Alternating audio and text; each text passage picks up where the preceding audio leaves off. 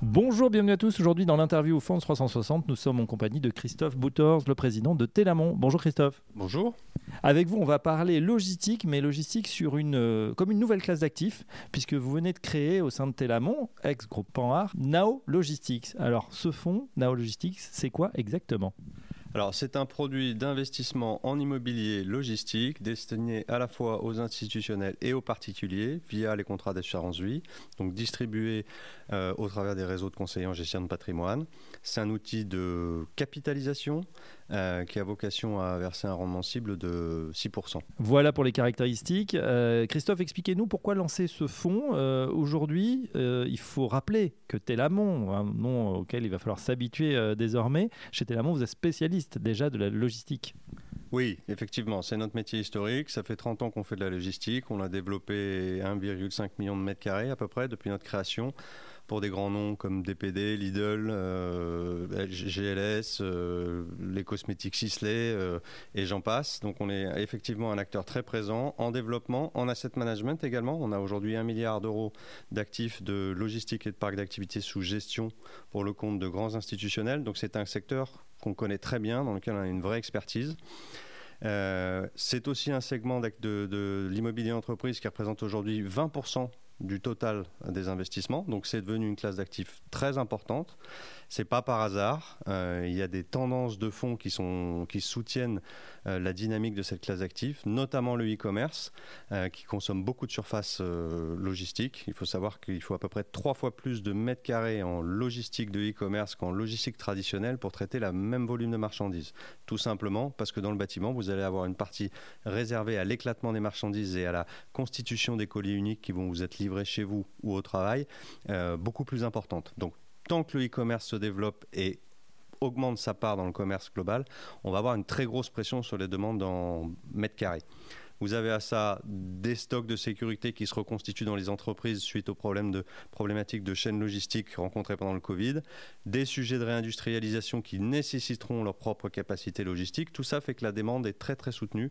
C'est une tendance qu'on constate en France, mais aussi dans toute l'Europe. De sorte qu'aujourd'hui, on est sur des taux de vacances qui sont très faibles. On est à 3,5% de vacances en France et on est sur des loyers qui augmentent euh, de façon rapide depuis quelques années.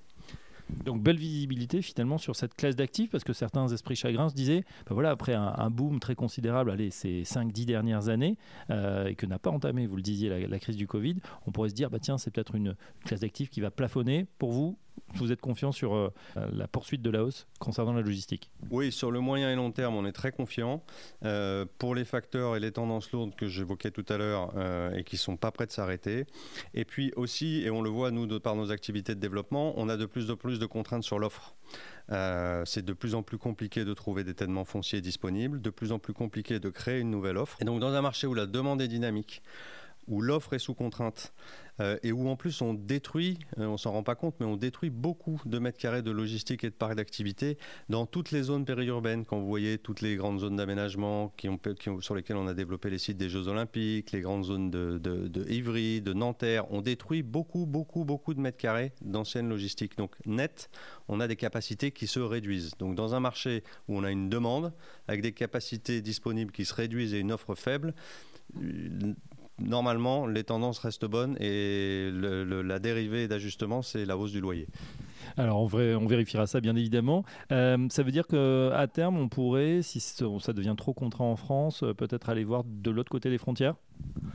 Je pense qu'en France, on a, encore euh, tous un cycle de croissance endogène, notamment du fait de nos loyers qui sont relativement faibles aujourd'hui au regard d'autres pays européens. On est à peu près euh, pratiquement à 1 pour 2 par rapport aux loyers en Allemagne, euh, aux grandes villes espagnoles, Madrid, Barcelone. Donc on est un marché qui est relativement peu cher. Et donc, il va probablement y avoir un réajustement des valeurs et des croissances de loyers soutenues sur le moyen terme en France à comparer aux autres pays d'Europe.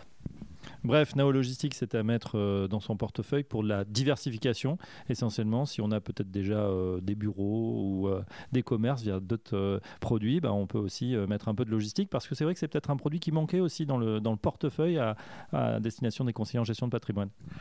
Il est clair qu'aujourd'hui, si vous voulez avoir une exposition en immobilier, c'est un segment sur lequel il y a une belle visibilité qui représente 20% de le total des investissements et sur lequel on a on va dire, moins de questions que les impacts du télétravail, les impacts du e-commerce sur le commerce traditionnel. Et donc oui, si vous voulez, je pense que ça fait partie des, secteurs sur lesquels il faut avoir un petit peu d'investissement pour avoir une performance immobilière optimale. En ce qui concerne la distribution, euh, on vous avait parlé des conseillers en gestion de patrimoine, bien sûr. C'est un fonds qu'on peut mettre également sur des assurances vie, sur un plan d'épargne retraite? Bien sûr, nous sommes référencés euh, depuis fin juin chez AGS euh, Patrimoine. J'en profite pour remercier Olivier Samin et ses équipes de leur confiance. On devrait être référencé chez un ou deux autres assureurs d'ici la fin de l'année. et c'est tout à fait éligible à ces supports, effectivement. Voilà le fonds Nao Logistique, si vous voulez mettre de la logistique dans votre portefeuille, à retrouver euh, sur Fonds 360. Merci Christophe Bouters, président d'Etelamont, et à très bientôt.